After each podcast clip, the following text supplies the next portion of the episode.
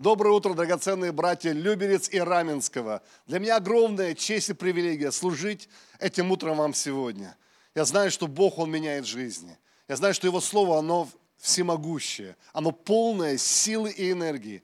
Просто откройте свои сердца, чтобы принимать от Него. И Бог да благословит вас сегодня. Сегодня мое слово касается смелости. Я хотел бы сегодня говорить о об этом очень важном предмете. Мы, правда, живем в очень удивительное время, очень непонятное время, непредсказуемое время. И нам как, как никогда церковь сейчас имеет возможность проявлять то, что Бог вложил в их жизни, э, э, в нашей жизни, в наши сердца. Э, одно местописание, которое я получил для этого времени – и я стою на этом местописании, я проповедую, учу из этого местописания, и хотел бы начать э, свое повествование именно с него. Это послание апостола Павла Тимофею, 2 Тимофею, с 1, 1 глава, 7 стих. И здесь Павел пишет Тимофею, говорит, «Ведь Бог дал нам не духа страха, а дух силы, любви и благоразумия». Когда непонятные времена приходят в нашу жизнь, очень важно иметь основание и слово от Господа. И я верю, что вы можете встать и схватиться за это слово и позволить ему быть в вашем сердце. И здесь Павел предупреждает Тимофей. Тимофей, одну вещь я хочу, чтобы ты знал твердо. Бог не дал тебе духа страха. Сегодня, когда мы слышим о количестве зараженных, о смертях, об экономике, одна из вещей, которая пытается пробраться к нам в сердце это страх. И Павел предупреждает Тимофея, Тимофей, не принимай страх, борись со страхом так, как ты боролся бы с дьяволом. Потому что если ты где-то получил страх, он не пришел от Бога, Бог тебе его не давал. Это из какого-то другого источника. Поэтому, друзья мои, давайте не будем бояться. Давайте не будем опускать руки, не будем впадать в депрессию. Бог не дал нам духа страха. А что Он нам дал? Интересно, Павел здесь пишет, он дал нам духа силы. Послушайте, очень легко почувствовать себя в этой ситуации, как маленькую песчинку. Что от меня зависит? Да что я могу? Да я же не врач, я же не какой-то там э, политический деятель, я простой человек, я обречен. Нет, Павел говорит, послушай, Бог тебе что-то дал. Страха Он тебе не давал, но Он дал тебе дух силы силы молиться, силы связывать и развязывать, силы имени Иисуса, силы поста и молитвы, силы провозглашения. Мы не просто, знаете, такие э, жертвы этого коронавируса или жертвы этой экономической ситуации, жертвы, от которых ничего не зависит. Нет, Именно в это время мы можем практиковать ту силу, которую Бог нам дал. Именно в это время мы можем молиться. Именно в это время можем исповедовать. Именно в это время можем провозглашать. Потому что Бог нам дал дух силы. И дальше написано, и духа любви. Сейчас многие сидят по домам. Ой, порой это сложно сидеть дома 24 часа в сутки, 7 дней в неделю, особенно когда твои дети на дистанционном обучении – и ты должен еще выдержать эти уроки, эти домашние задания. И часто люди ссорятся друг с другом, часто говорят, что когда в Китае э, закончился этот э, период изоляции, два феномена произошло. Одни люди побежали в ЗАГС разводиться, другие люди побежали в ЗАГС регистрировать там новых детей, да, которые, то есть, но э, Бог говорит, что я дал тебе дух любви. И сейчас замечательное время не ссориться, не припираться, не придираться, не пилить друг друга, а проявлять свою любовь. Любовь к своим детям, любовь к своей семье, любовь к своему супругу, любовь к своей церкви, друзья. Я так рад, что вы смотрите и не забывайте вашу церковь. Продолжайте любить ее. Продолжайте сеять свою церковь. Продолжайте молиться за свою церковь, потому что Бог вам дал дух любви. И дальше сказано, духа любви и здравого разума. Есть две крайности. Одна крайность, когда христиане начинают паниковать. Все пропало, все пропало, что будем делать? Коронавирус наступает, мы все умрем, все будет ужасно, экономика накрывается медным тазом. Это неправильно. Но есть другая крайность, когда есть такая, знаете, религиозная бравада. Библия называет это искушением Господа когда мы пренебрегаем самыми элементарными правилами. Да я, чем мне это? Буду ходить без маски, чем мне там?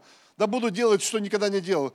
Послушай, Бог дал тебе дух здравого разума. Включай свою голову. Твоя голова не только, чтобы шапку носить. Твоя голова, чтобы тоже как-то размышлять. И если ты можешь избежать каких-то искушений, если ты можешь избежать каких-то вещей, да сделай это. Если не ради себя, то ради кого-то другого.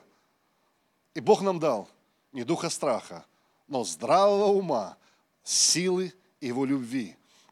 Поэтому давайте помнить, я не знаю, я живу этим стихом. Я сейчас в эти дни, в эти недели пытаюсь практиковать свою любовь. Бог дал мне любовь. Любовь к моим детям, любовь к моей супруге, любовь к моей церкви, любовь к моим ближним. И э, я верю, что приходит время радикального христианства. Время здравого христианства, время сильного христианства. И я хотел бы сегодня вот из этого стиха говорить вам о смелости – когда я смотрю на Божьих героев, на людей, которые что-то сделали для Бога, они могли быть разными. Кто-то был царем, кто-то был пастухом, кто-то был начальником, кто-то был рабом, но был один общий знаменатель. И знаете, что это был за общий знаменатель?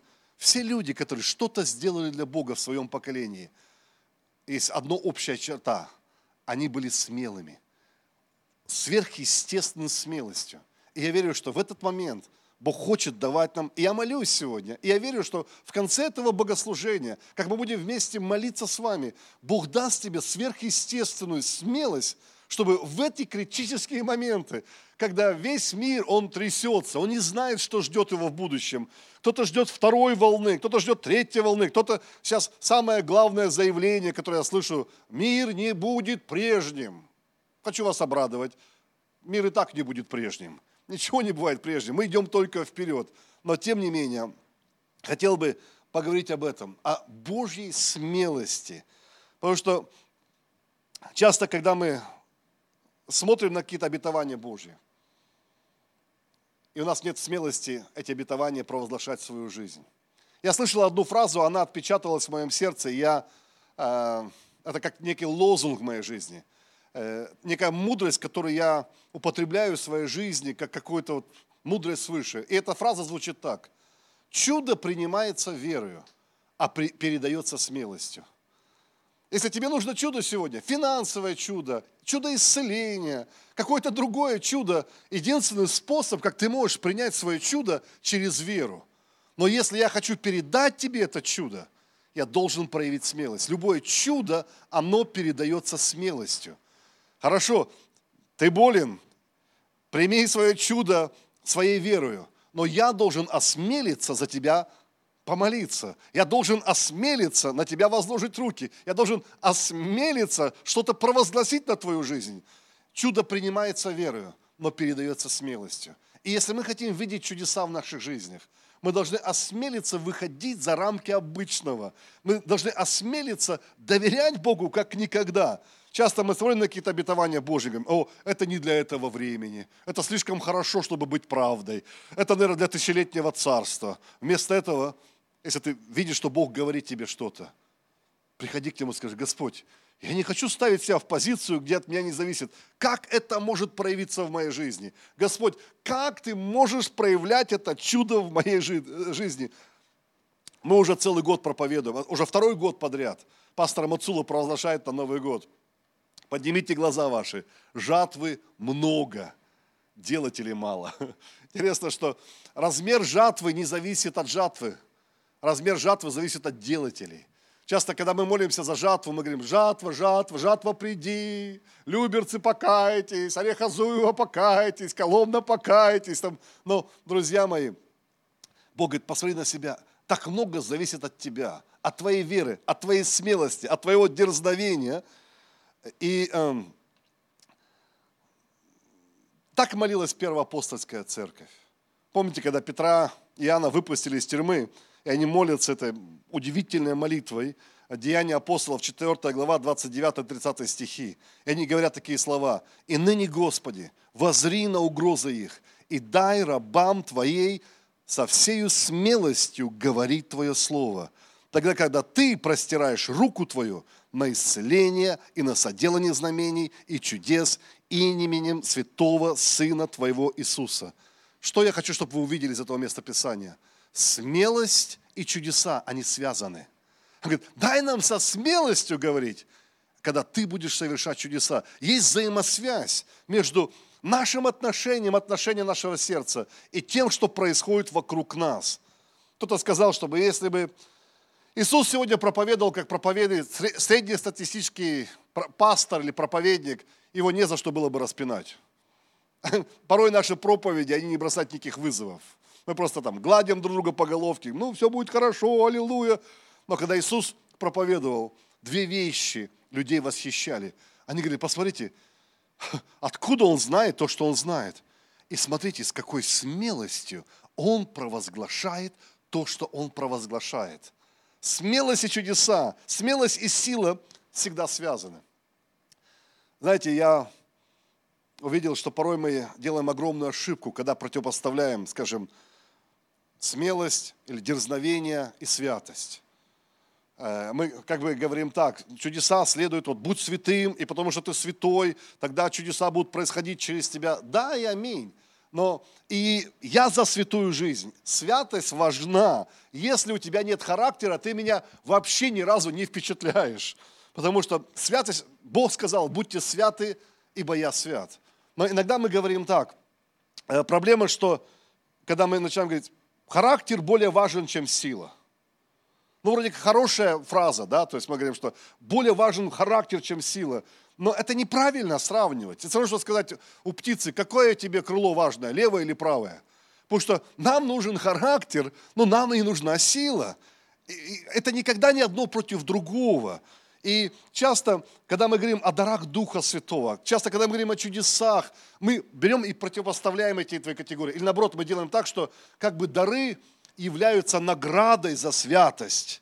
Э, но это не то, как Иисус учил своих учеников. Это не то, как Иисус вел и, э, и поднимал своих учеников. Это не тот процесс, который Иисус использовал в своей библейской школе. Посмотрите, э, когда мы смотрим с вами Луки 9 главу, когда Иисус избирает своих учеников, э, и написано, созвав же 12, Он дал им силу и власть над всеми бесами и врачевать от всех болезней. Интересно, и чем они занимаются в этой Луке 9 главе? Прочитайте дальше. Дальше они идут и спорят, кто из них самый большой. Ребята, вас Христос только помазал, Он вам дал силу. Они Потом они находят парня, который изгоняет там бесов, извините, и исцеляет. Э, и он не из их компашки. Они приходят к Иисусу, жалуются. Иисус, что такое? Он вообще не из нашей компании, запрети ему. То есть они завидуют, они соревнуются. Потом дальше в этой Луки 9 главе что происходит? Э, Иоанн и Яков, помните, когда эти братья Завидеевы, которые приходят к городу, куда их не пускают – и говорят, да, слушай, нас не пустили, они так разгневались, говорят, давай помолимся и сведем огонь на этот город. Вот, друзья, святые Божии, какие интересные ребята, интересные братья. И это все было после того, как Христос их помазал. После того, как они вообще не были совершенными. Но знаете что? Когда они увидели, как Бог употребляет их, когда они увидели, что я несовершенный, я еще полуплотской, я еще гневаюсь, я еще соревнуюсь, но Бог все равно употребляет меня, но Бог все равно течет через меня. Я могу менять свою жизнь тогда. Я не хочу оставаться таким, я был, потому что я вижу, что есть Божье призвание, я соприкасаюсь с Его Духом, я понимаю, у меня есть судьба от Бога, и я не хочу жить жизнью компромиссов. Потому что когда ты видишь это, думаешь, Иисус, ну ты понял, что ты рано их помазал, ты понял, что ты поторопился, что ты не разочарован, смотрите, что Христос сделал в 10 главе. 10 глава, в начале главы. Написано, после этого избрал Господь и других 70 учеников и послал их подвое пред лицом своим, всякий город и место – куда хотел идти сам, и сказал им, жатвы много, а делателей мало. Итак, молите господина жатвы, чтобы выслал делателей на жатву свою. Интересно, что Христос не меняет планов после первого неудачного эксперимента. Он берет еще, казалось бы, Иисус, ну ты понял, что ты поторопился с 12, они не готовы. Он говорит, я еще 70 помажу, которые еще дальше от меня. Потому что я хочу, чтобы люди переживали мою силу. И когда они переживают мою силу, они готовы платить цену за святость. Они готовы меняться. Часто мы говорили наоборот. Вот ты поменяйся, поменяйся, поменяйся, поменяйся. И когда ты поменялся, тогда начнет, начнет сила течь через тебя. А Бог говорит, нет, у меня все по-другому. Если ты осмелишься, я могу употреблять тебя прямо сейчас такой, какой ты есть. И когда ты увидишь, когда я употребляю тебя прямо сейчас, такой, какой ты есть, ты захочешь меняться. Ты не захочешь оставаться таким, какой ты есть. Ты хочешь сказать, Господь, а помните, когда Петр соприкоснулся с Иисусом? Он говорит, о, я грешный человек, я хочу меняться, я понимаю, что мне нужно изменять мой характер, потому что ты приготовил нечто лучшее, нечто большее, нечто более великое для меня. И, друзья мои, я молюсь сегодня за сверхъестественную смелость в твоей жизни. Эм, никому не, никому не нравятся боязливые. Одно из самых страшных обзывательств в школе, это когда тебя называют трусом. Помните, я не трус, но я боюсь, да, то есть, и трусов не любит никто. Когда читаешь книгу Откровения, 21 главу, там в 8 стихе, и написано, когда уже все подходит к концу, и начинается последний суд там, и написано, как в озеро Огненно там бросаются там неверные, скверные, убийцы, любодеи, чародеи, идолослужители, лжецы, и вся их написано, э, участь их в озере горящим огнем и серую. И ты читаешь это, думаешь, а ту их туда, Господь, всех этих чародеев туда, любодеев туда, прелюбодеев туда, Господи, правильно, правильно. Но знаете, с чего начинается там, говорит, боязливых. Этих-то за что?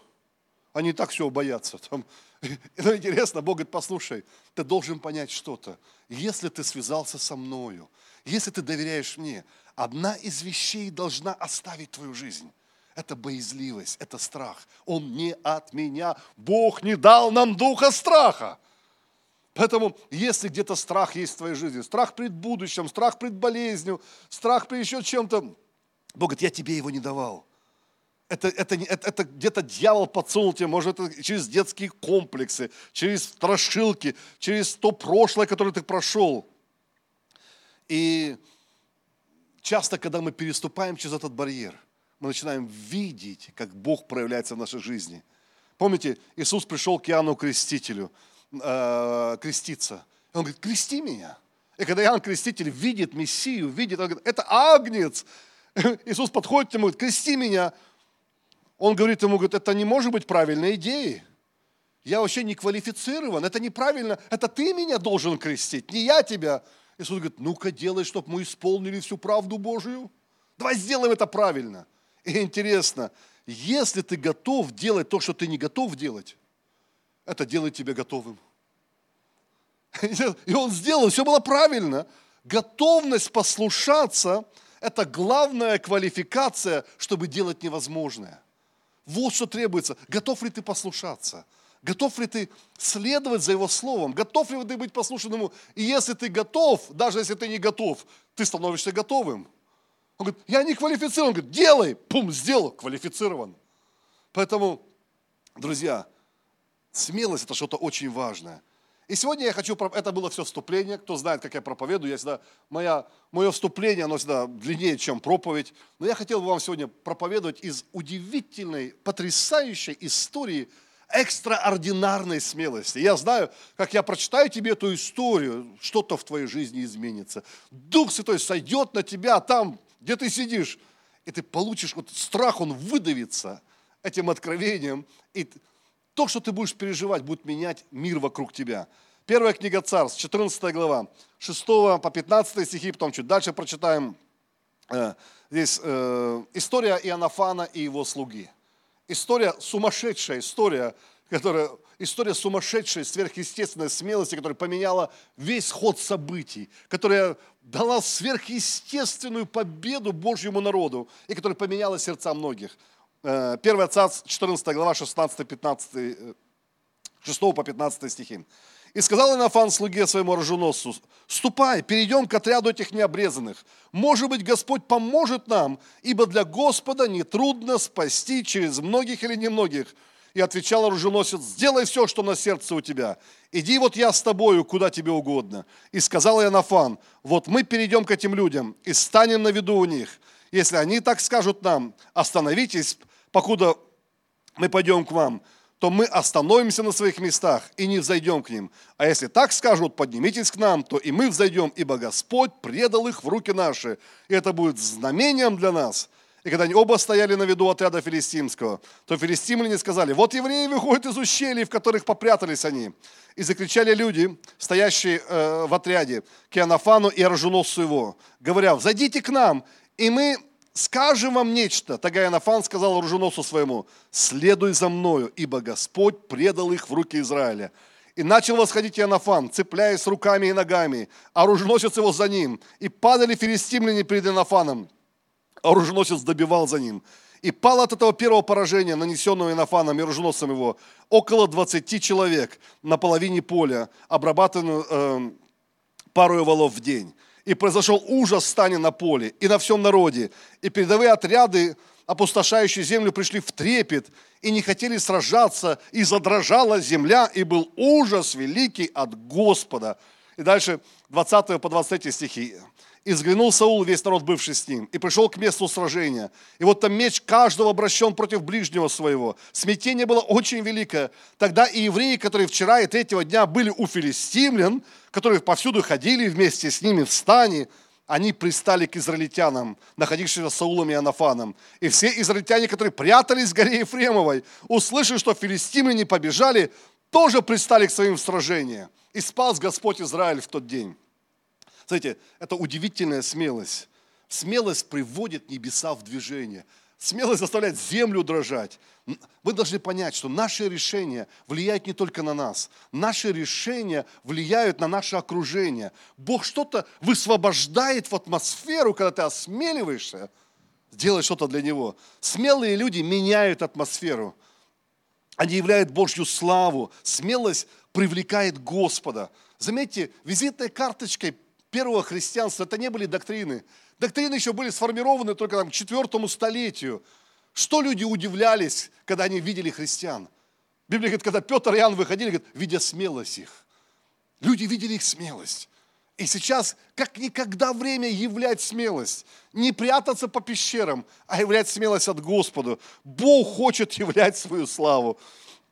Э, и э, здесь интересная история – интересная история вот между Иоаннафаном и его слугою. Э, Иоаннафан удивительный человек смелости. Он вот вдруг обращается, вот знаете, идея такая гениальная. Обращается к своему оруженосцу, говорит, слушай, говорит, а давай вдвоем на весь отряд нападем. Ты говоришь, так, э, а логика где? Говорит, а логика очень простая. Говорит, да какая разница Господу через сколько спасать? Через двух или через отряд, через десяти. Говорит, у Бога другая математика. Я, вот откуда берется смелость. Когда ты подключен к небесам, и ты понимаешь, у Бога другая математика. Бог не считает, Бог не впечатлен цифрами, как мы порой впечатлены. Порой мы говорим, а, ничего не получится, шеф, все пропало, все пропало, как в бриллиантовой руке. Но Бог говорит, да нет же, у Бога там пять тысяч мужчин, там и непонятно сколько женщин, у тебя две рыбки, да, и пять хлебов. Иисус говорит, накормите их. Как? Да у Бога другая математика. Когда, потому что э, твой разум, обновленный разум, он не смотрит на проблему, он смотрит на небеса. Я увиден, может быть, ты сегодня сидишь думаешь, Господи, что будет с этим кризисом? Мой бизнес накрылся. Я говорю прямо в твой бизнес. У Бога другая математика. Бог не так считает. Если ты доверяешь Ему, послушай, Богу нет разницы спасать через много или мало. У Бога есть чудо для тебя в этот кризис, если ты осмелишься доверять Ему. Если ты осмелишься, как Иоаннафан, говорить, да нет проблем. Да у нас получится. Если даже кажется, что невозможно, с Богом возможно все. Помните, такие, этих историй пруд пруди в Библии когда весь народ там издыхал от голода, когда они там продавали за, за кучу серебра слинную голову, покупали голубиный помет. И пророк поднимался и говорил, завтра будем объедаться. Почему? Потому что у Бога другая математика. Сегодня кто что только не говорит, что будет с Россией, что будет с миром, что будет. А я хочу сказать, у Бога другая математика. Бог может спасти тебя. Не, не думай, не бойся, не дрожи от страха, не сдавайся прежде времени. Их много, нас мало. У Бога, ему без разницы спасать, много или мало. Это приходит от обновленного разума. Бог не впечатлен и не устрашен этими цифрами. Знаете, сейчас некоторые, мы по утрам сейчас всеми церквями читаем библейский план Библии. Я знаю, некоторые читают библейский план Библии, или э, план чтения Библии, да, то есть, а кто-то читает статистику по коронавирусу. Умер столько, заболело столько, столько. Это твоя уже Библия стала. Послушай, не читай это, читай его обетование. Провозглашай его обетование на свою семью. И каждый из нас переживает какие-то неожиданные ситуации. И обновленный разум, он исходит к неограниченному ресурсу, а не к проблеме. И это не фантазия, это не то, что ты принимаешь, ну, э, ожидаемое за реальность. Нет, это реальность, в которой мы живем. Иисус сказал, говорит, если вы прибудете во мне, просите все, что хотите. И мне здесь нравится оруженосец. Вот он мой здесь герой. Наверное, каждый пастор захотел иметь бы такого оруженосца. Вот иметь такого организатора, который говорит, пастор, что скажешь? Иди, я с тобою. Вот мое плечо, вот моя рука. Спина к спине и против тысячи. Пастор, мы тебе доверяем. Если ты смотришь такую, э, эту проповедь сегодня по интернет, прояви такое уважение к пастору. Пастор, я с тобой, вот мое плечо. Пастор, мы прорвемся. Да мы прорвемся со зданием, мы прорвемся с реп-центром, мы прорвемся. Я с тобою. И смотрите, что Бог там начал творить. Знаете, и, и тут я вижу здесь самая, наверное, наихудшая военная стратегия за всю историю человечества. Потому что вот единственное преимущество этих двух ребят было это элемент неожиданности. Я понимаю, что можно и вдвоем много врагов покосить, если ты потихонечку ночью прокрался там с ножом, там еще что-то, и потихонечку одного за одним заколол там, и как-то такой, знаете, спецотряд Дельта. Но у них другая гениальная идея. Говорит, а пойдем, говорит, им и покажемся. Пойдем покажемся. Ребята, у вас одно преимущество было неожиданность элемент, вы и то его профукали – и, и, и дальше говорит, хорошо, Инофан, какой дальше ваша как бы, стратегия? Покажемся, говорит, если они нас позовут к себе на гору, тогда Бог дает нам в руки, тогда придем, и Бог нам их дарит. Бог, это победа от Господа. Э, Хочется спросить, Инофан, а если не позовут? Ну, как бы план отступления мы как бы не продумали. Ну, не позовут и не позовут. Дальше, давай, давай плохого не думать, если не позовут. Вторая, как бы, ну, мы всегда знаем, все военные нормальные люди занимают высоты. Обычно это глупость ну, э, с долины атаковать на гору, конечно, гораздо легче оборонять гору, да, чем э, атаковать с долины. То есть враг стоит на горе, врага больше, элемент неожиданности профукали, все, кажется, то есть, э, но они говорят, если они нас позовут, если они нас позовут, это будет нам знамение – ты когда-нибудь Богу говорил, Господь, дай мне знамение. Бог, вот я уже готов. Я готов на это чудо. Я готов на эту жертву. Я готов на этот сумасшедший шаг. Все, что мне нужно от тебя знамение. Знаешь, Богу нравятся такие люди, которые бросают ему вызов. Бог, мне нужно знамение. Я читал недавно книгу про одного, его звали Джордж Миллер. Он э, содержал дом для сирот и, и им нужно было новое здание. И он помолился там, и приходит к нему один мальчик и дает ему пенни, там, ну, две копейки на наши деньги, там, говорит, там, мистер Джордж, Бог мне сказал передать тебе. Он взял, говорит, это для меня драгоценнее, чем миллион долларов потому что это знамение. Бог подтвердил, что Он со мной движется, что Он за то, чтобы у нас было свое здание. Нам нужны знамения, друзья. Нам нужны вызовы. Нам нужно осмелиться и когда евреи видят, э, когда филистимляне видят этих двух смельчаков, они говорят, о, говорит, евреи из нор повылазили. И в 12 стихе говорит, ребята, говорит, идите, мы вам что-то покажем. Было у тебя такое в школе, когда старшеклассники зовут тебя, говорят, иди что-то покажем, всегда плохая идея. Ничего хорошего они не покажут тебе. Когда тебе говорят, там, э, э, группа каких-то оторванных, и зовут тебя, иди им что-то покажет, не ходи, да, это как бы не то. Но но эти ребята говорят, идите, мы вам что-то покажем. Они что, пойдем, нам, говорит, филистимляне что-то показать хотят. И он говорит, пойдем, говорит, Господь передал их в руки Израиля. И Нафан прочнись, какой Израиль, вас там вдвоем. Где Израиль ты увидел? Тут ты да твой какой-то дотошный этот оруженосец. Не, это не я. Со мной Бог Израиля. Ты смотришь, то же самое с Давид говорит, то же самое Гедеон говорит, то же самое. Есть что-то, когда ты понимаешь, ты не сам по себе, ты там в своих люберцах, и в своем Орехово-Зоево, где бы ты ни сидел, ты не сам по себе, с тобою Бог Израиля. Ты не просто там сидишь в своем Подольске, с тобой Бог Израиля. Если ты понимаешь так, ты не представляешь, какая сила за тобой стоит. Он говорит, пойдем, говорит, с нами весь Израиль, с нами воинство Божье. И они начали подниматься. И интересно, это как бы,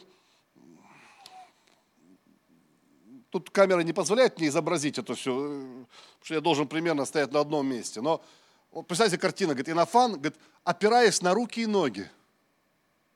Вот можете дома сейчас попробовать, что это за боевая стойка такая. Встаньте на руки и ноги. И он, говорит, и он, цепляясь руками и ногами, начинает туда лезть. И он долазит, а они падают перед ним. И Нафан даже никого не убил, просто оруженосец брал и добивал их. Пум -пум, пум -пум, пум -пум, пум. То есть интересно. И написано, земля задрожала. И, они, и победа великая пришла. Земля хочет отображать твои победы. Земля хочет отображать, в Римляна написано, что земля стенает, покуда дети Божьи войдут в славу Божью. Она ждет, говорит, ну когда же до этого Егора дойдет, что он Божий ребенок? Ну когда же до этой Ларисы дойдет, что она Божий ребенок? Когда же они будут отображать ту славу, ту любовь, тот свет, который я вложил в их жизни? И, и написал в 21 стихе, и тогда, говорит, евреи, которые давно пристроились к филистимлян, ну, отступники, они, они были одеты, как филистимляне. Они, написано, везде ходили с филистимским отрядом, с филистимским шатром. Говорят, а мы, как вы, а мы ничем не отличаемся. Не-не, мы не дети Божьи. Да не-не-не, мы не знаем Бога Израиля, мы, как вы. И когда они увидели сверхъестественную смелость этих двух потрясающих ребят, они скинули себе эти филистимские одежды. Сказали, мы больше не отступники. Не хочу я больше быть отступником. Я дитё Божье. Я народ завета. Это их Бог Израиля, а он и мой Бог. Знаешь, так много отступников сегодня в наших городах. И я вижу, они сидят на этом карантине сегодня тоже. Сегодня тоже прячутся по тем домам.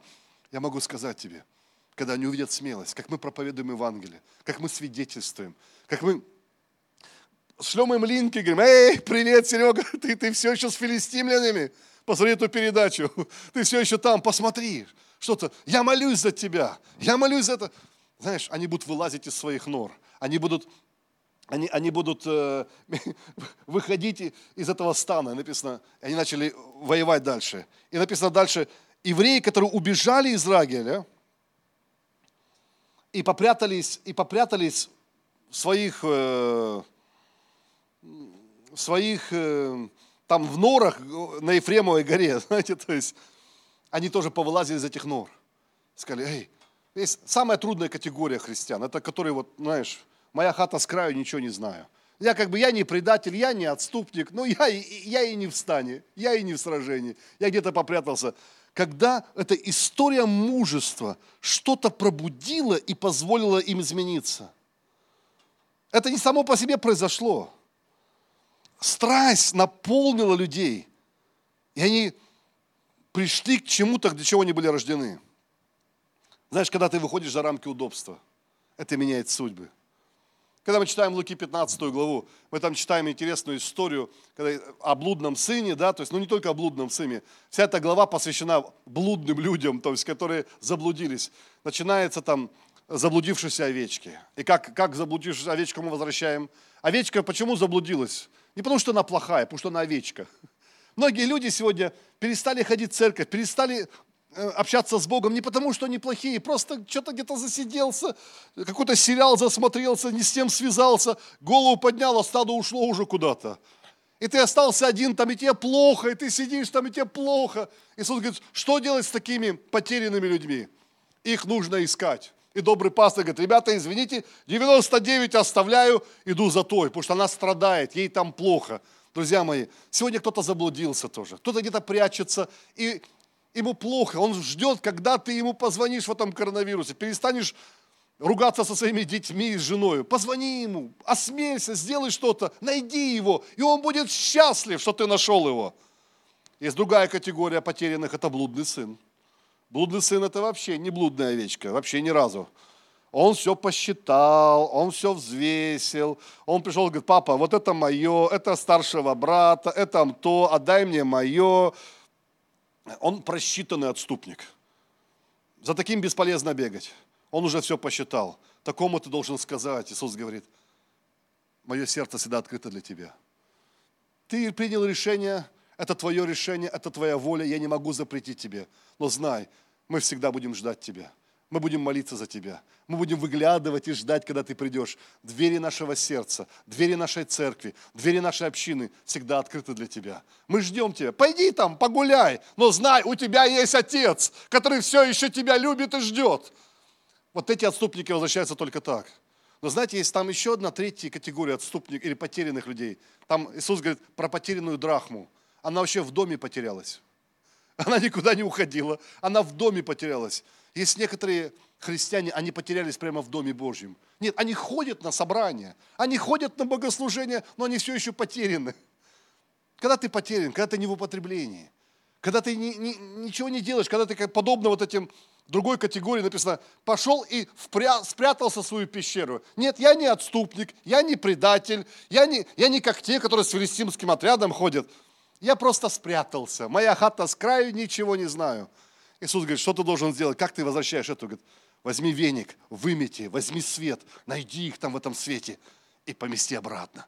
Послушай, может, ты и не ушел никуда из церкви, но ты охладел, ну ты где-то остыл. Бог ищет тебя сегодня. И вот эти ребята, они не стали предателями, они просто прятались, ища лучшей жизни. Но когда они увидели смелость этих двух ребят, что-то в их жизни колыхнулось. Говорят, э, это мой Бог. Э, я не буду больше отсиживаться. Пастор, хочу вести домашнюю группу. Я не буду больше отсиживать. Пастор, хочу жертвовать. Пастор, хочу молиться. Хочу делать что-то для Божьего Царства. Друзья мои, христианство не определяется доктриной, прежде всего. Христианство определяется страстью. Я буду заканчивать, и потом будем молиться вместе. Но еще пару слов. Знаете, когда мы читаем Библию, когда мы читаем эту книгу Царств, потом, когда Давид приходит на смену Саула, э, и когда Давид там, ты читаешь это паралипоменон и царств, там страшные вещи, когда Давид убегает, и все бродяги к нему собираются, всякие бандиты, всякая трепья собирается.